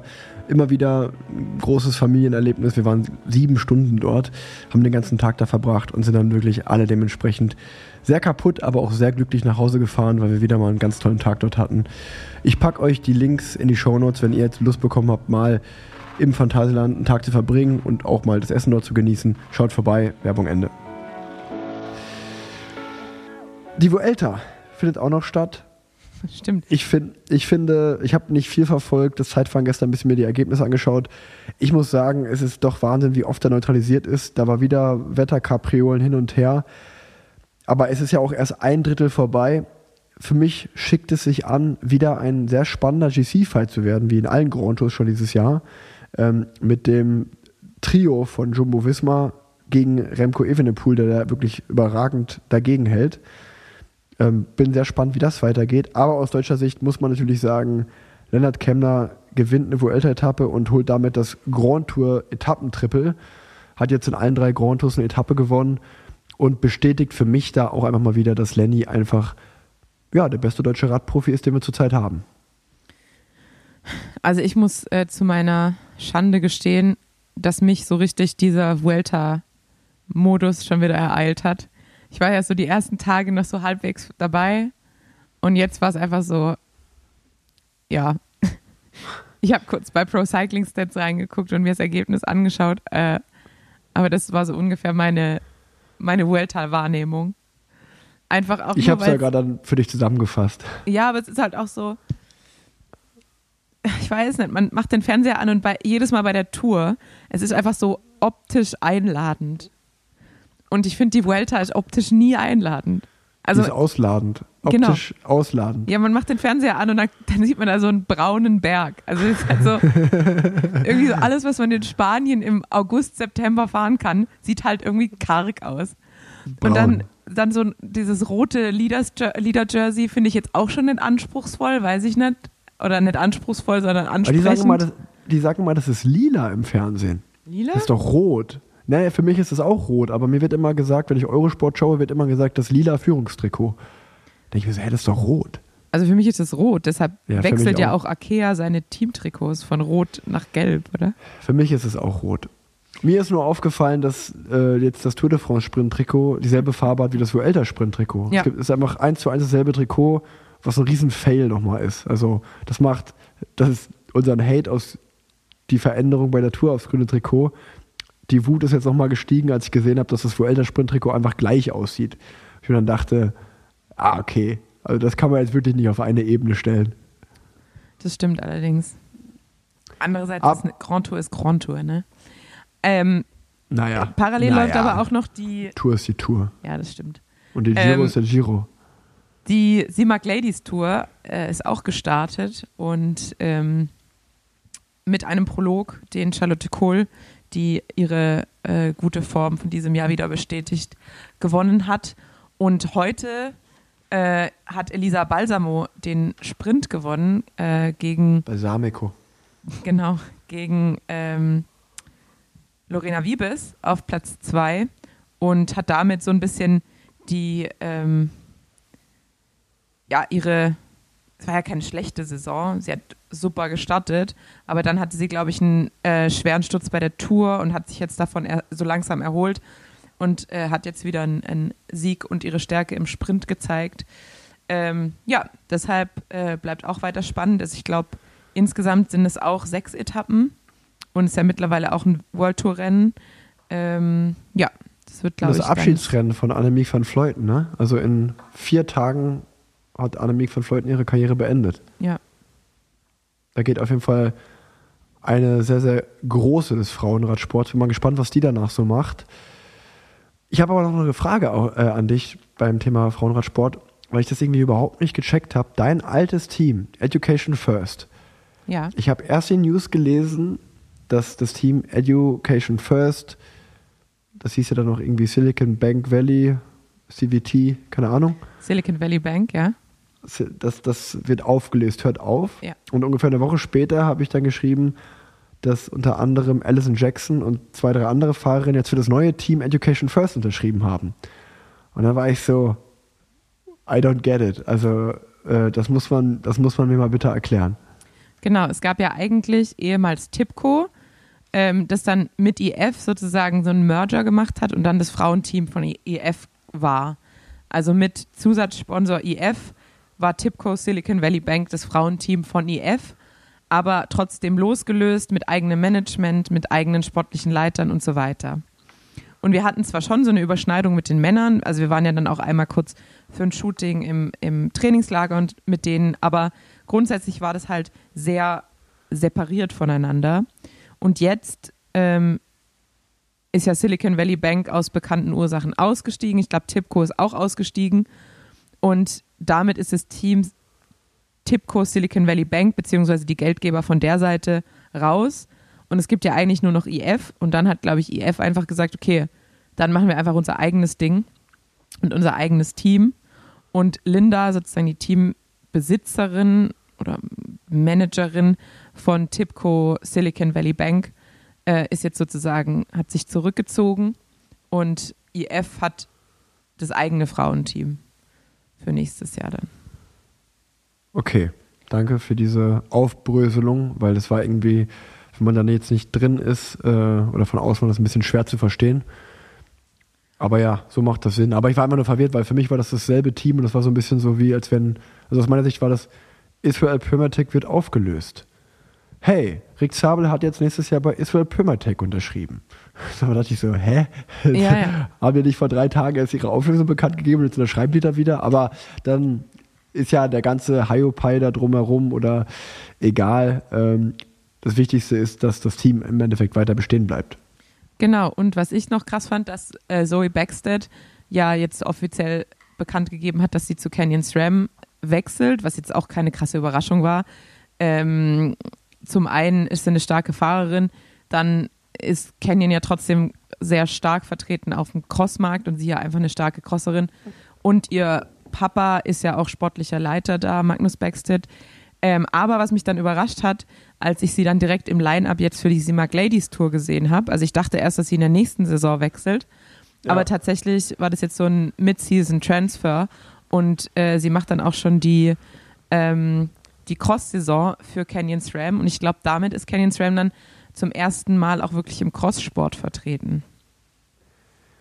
Ja, schau mal. Und da haben Bahn, neues Bahnrad hat Canyon auch gemacht, habe ich gesehen. Genau. Also, Ja, auch erfolgreich. Also Ja. zumindest obwohl das sehr nach dem Lotus aussieht, wie ich finde. Mhm. Ja. aber gut, Also wenn, ja, die, wenn die ein Patent haben, ich würde mir das Canyon Bike vielleicht mal anschauen. aber das ist ja, das ist ja irgendwie grundsätzlich so. Also ich habe das Gefühl, als zum Beispiel die BMC Time Machine rauskam, dann sah auf einmal jedes, jedes Zeitfahrrad so ein bisschen aus wie das BMC. Und dann hat sich wieder so ein bisschen in eine andere Richtung entwickelt. Ja. Und jetzt ähnlich ist es jetzt auch mit dem Lotus, weil das, der Lookrahmen sieht ja auch ungefähr so aus und hat ja jetzt Ja, auch. da hast du recht. Ja. Mir ist es aufgefallen, zum Beispiel damals, als du in die Profiszene kamst, dass dann auf einmal auch ganz viele so deinen Style kopiert haben, wie du aufs Rad sitzt im Frauenradsport und mit dem Zopf so und die Brille, da, das war, da war das ähnlich, das war ein ähnlicher Effekt. So, Der man Teil- hat es sogar teilweise, also viele Jahre galt es als der E-Rad-Effekt. Genau, der Erad-Effekt. Man sieht auch, äh, dass ich immer, weil sich ja viele über meine, ich mache mich ja über deine invertierten äh, Ellbogen da lustig, dass die immer so nach innen sind. Und ich war ja immer das Gegenteil, ich sah ja wie, saß ja wie so ein Gorilla auf dem Fahrrad.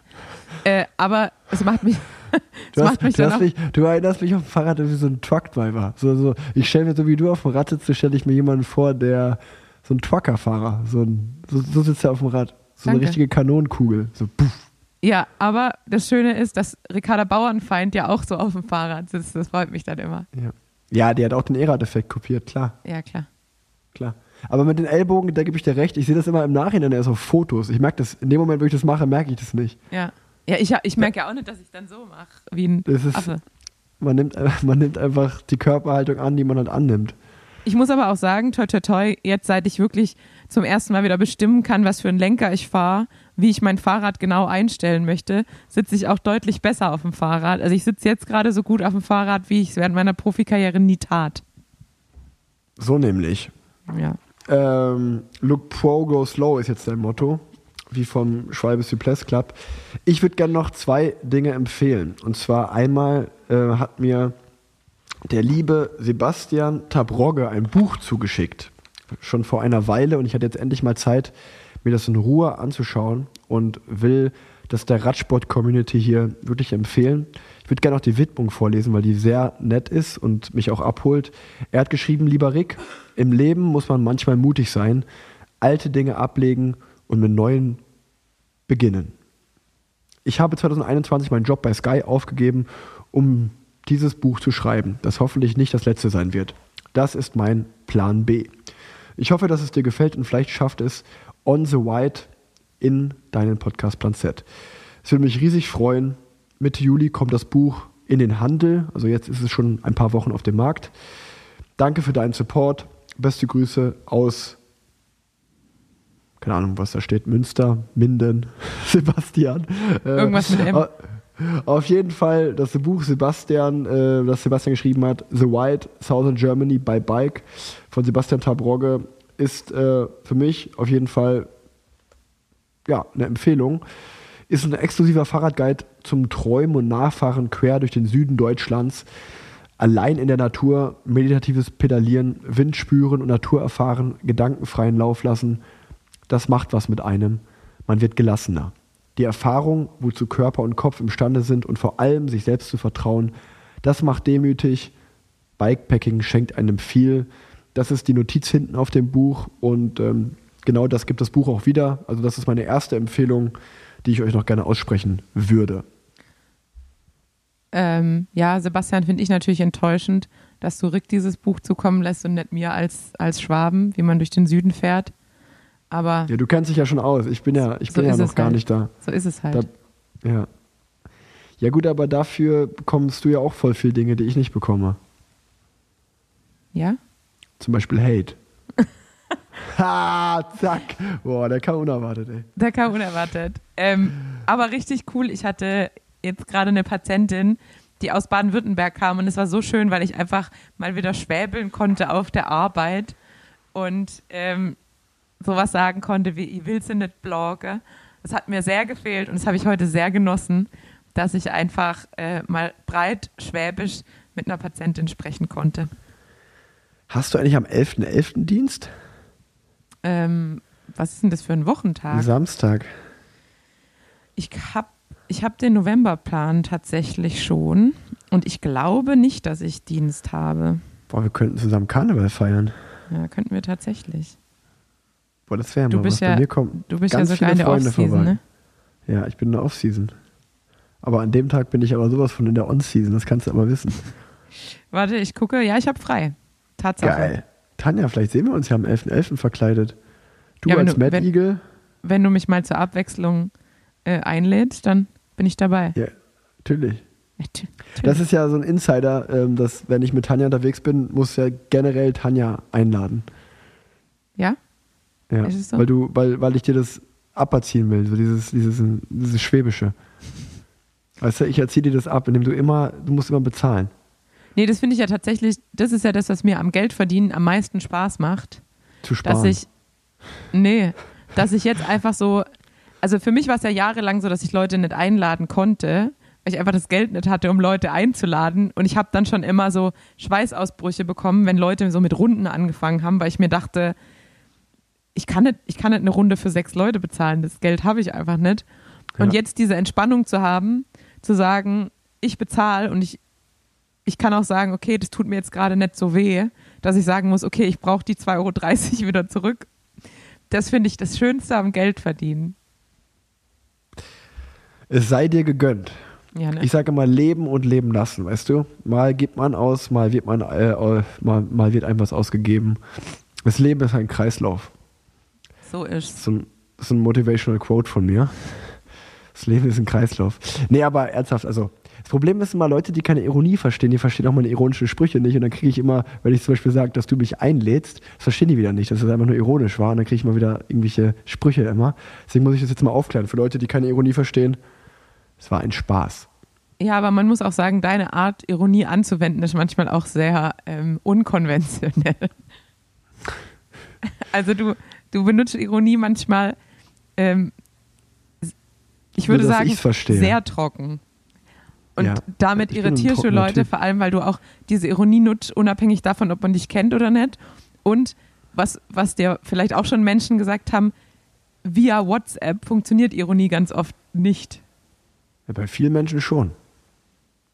Ja, vielleicht lügen dir aber auch viele Menschen einfach was vor. Es ist ein Thema für sich. Ja, ist ein Ähm, Thema für sich. Ich habe noch eine Empfehlung für euch.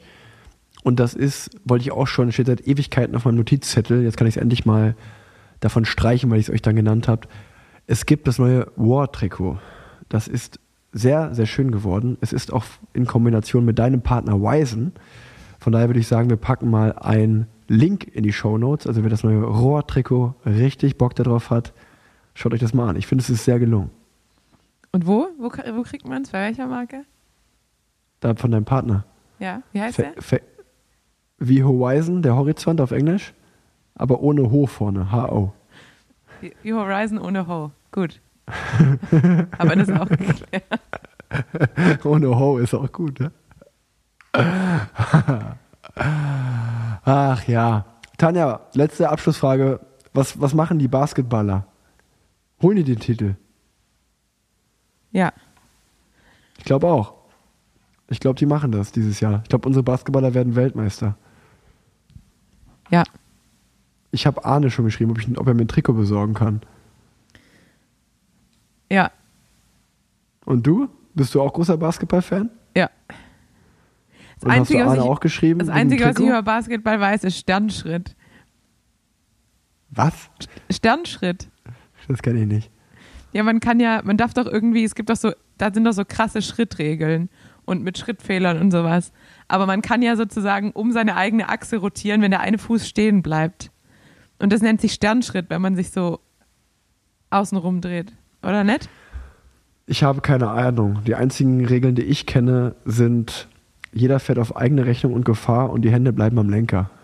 Die sind, aber- die sind aber nicht vom Basketball. Nee, die sind vom Radsport. Wir sind ja Radsport-Podcast. Ja, Entschuldigung. Hast du noch Themen Du, du oder hast, du kann hast ich ja jetzt mit Mittagsschlaf Basketball machen? angefangen. Kann ich jetzt Mittagsschlaf machen oder haben wir noch Themen? Ähm, also ich habe an sich keine, keine Themen mehr. Ja, super, dann haben wir es doch schon wieder. Haben wir ja schon wieder eine. Doch, wir haben noch ein Riesenthema. Falls ihr euch wundert, warum die dritte Parallelweltenfolge hintereinander erscheint, Stimmt. die liebe, die liebe Tanja und ich, wir haben mal uns ganz genau die Zahlen angeschaut und wir haben herausgefunden, dass der Großteil von euch ein bisschen mehr bei den Parallelfolgen reinseppt als bei den Gastfolgen. Und ihr habt ja auch gemerkt, dass ich eine Familie habe und Tanja hat auch einen sehr stressigen Job als Ärztin.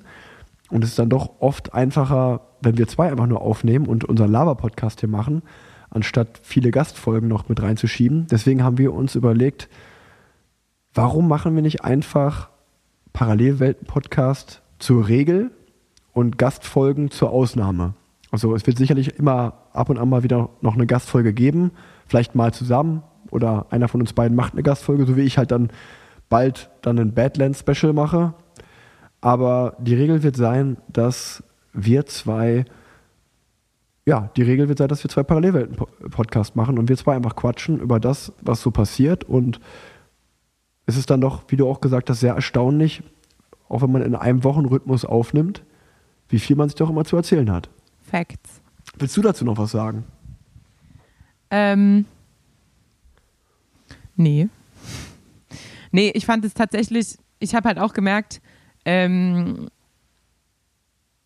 klar, meine Wochen sind jetzt doch irgendwie ganz gut durchgetaktet, Und auch wenn ich dann halt ab und zu doch noch aufs Rad möchte und ähm, die gerade jetzt für uns ist ja manchmal schon schwierig, einen Termin zu finden, deines Mittagsschlafs wegen. Und da habe ich halt auch gemerkt, mit Gästen kann ich dann halt sagen, irgendwie so, ja, ich könnte dann und dann und vielleicht noch da. Und es ist dann immer sehr konkret und wenig flexibel. Und dann ist es manchmal wirklich schwierig, einen Termin zu finden.